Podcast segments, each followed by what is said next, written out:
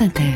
Ma chère Clara Dupont-Mono, vous faites un peu comme je, vous composez des listes, vous avez des playlists de lecture, vous. Euh, justement, le dimanche, c'est un jour propice pour la lecture, non? Est-ce que, est-ce qu'autour de la table, vous, vous lisez beaucoup le dimanche?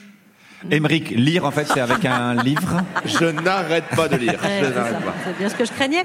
Euh, donc, le dimanche propice pour la lecture. Et quel livre a trouvé grâce à vos yeux, ma chère Clara?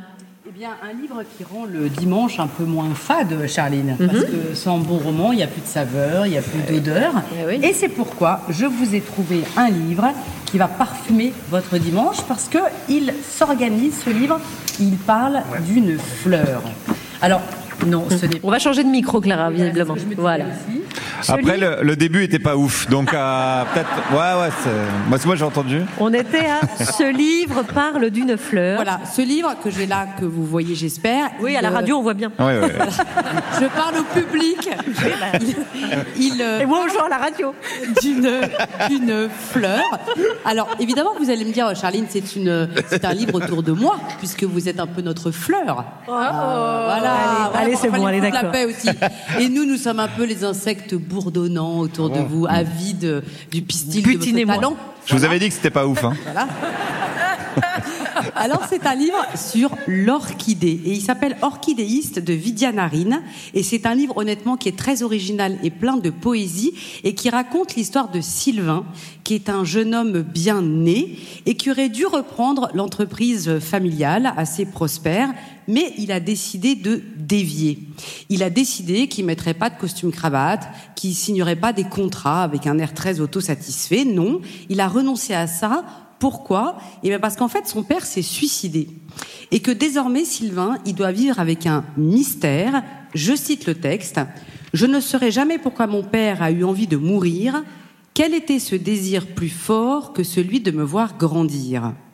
Donc, il va se tourner vers l'orchidée, vers cette fleur qui a 80 millions d'années, qui compte 30 000 espèces différentes, qui porte des noms très poétiques d'ailleurs, qui s'appellent Dracula, qui s'appelle Mnémosine, ou alors Blue Vanda, et dont certaines ont été découvertes par Darwin lui-même ou par les Aztèques. Et ce qui va se passer entre Sylvain et la fleur, c'est qu'elle va lui offrir ce qu'il n'a pas. L'orchidée a des racines. Bah, Sylvain, il n'en a plus, puisque son père est mort avec. L'orchidée, elle lui offre un chatoiement de couleurs et de parfums, alors que le cœur de Sylvain, il est tout gris. Et en fait, l'orchidée va servir de tuteur pour euh, Sylvain. Elle va lui permettre de le remettre droit. Et en fait, ce que j'ai trouvé très beau, c'est que c'est l'histoire d'une vie qui est changée par une fleur. Et ça, c'est exactement l'histoire du Petit Prince d'Antoine de Saint-Exupéry. Rappelez-vous, sans la rose, le Petit Prince, eh ben, il n'aurait jamais quitté son astéroïde. Et même plus généralement, on se rend compte que la fleur, dans la littérature, elle a une place énorme. C'est souvent un personnage à part entière. D'abord, on se rend compte qu'elle peut donner son nom au personnage. C'est la Dame aux camélias, d'Alexandre Dumas, c'est le personnage de Fleur de Lys dans Notre-Dame de Paris de Victor Hugo. La fleur a un rôle actif, elle appelle la nostalgie, euh, comme par exemple chez Colette quand elle écrit sur les violettes, mais la fleur peut aussi amener la peine, puisque c'est un nénuphar qui tue Chloé dans l'écume des jours de Boris Vian en poussant dans son poumon droit. Alors bien sûr, heureusement, la fleur peut réparer. C'est le floral qui chasse le mal, qui l'envoie sur les roses, exactement comme dans Orchidéiste. Et d'ailleurs, je cite Sylvain, Mon père, sur sa dépouille, je dépose mes plus belles orchidées. Avec ces mêmes fleurs, je compose un bouquet somptueux pour remercier ma mère.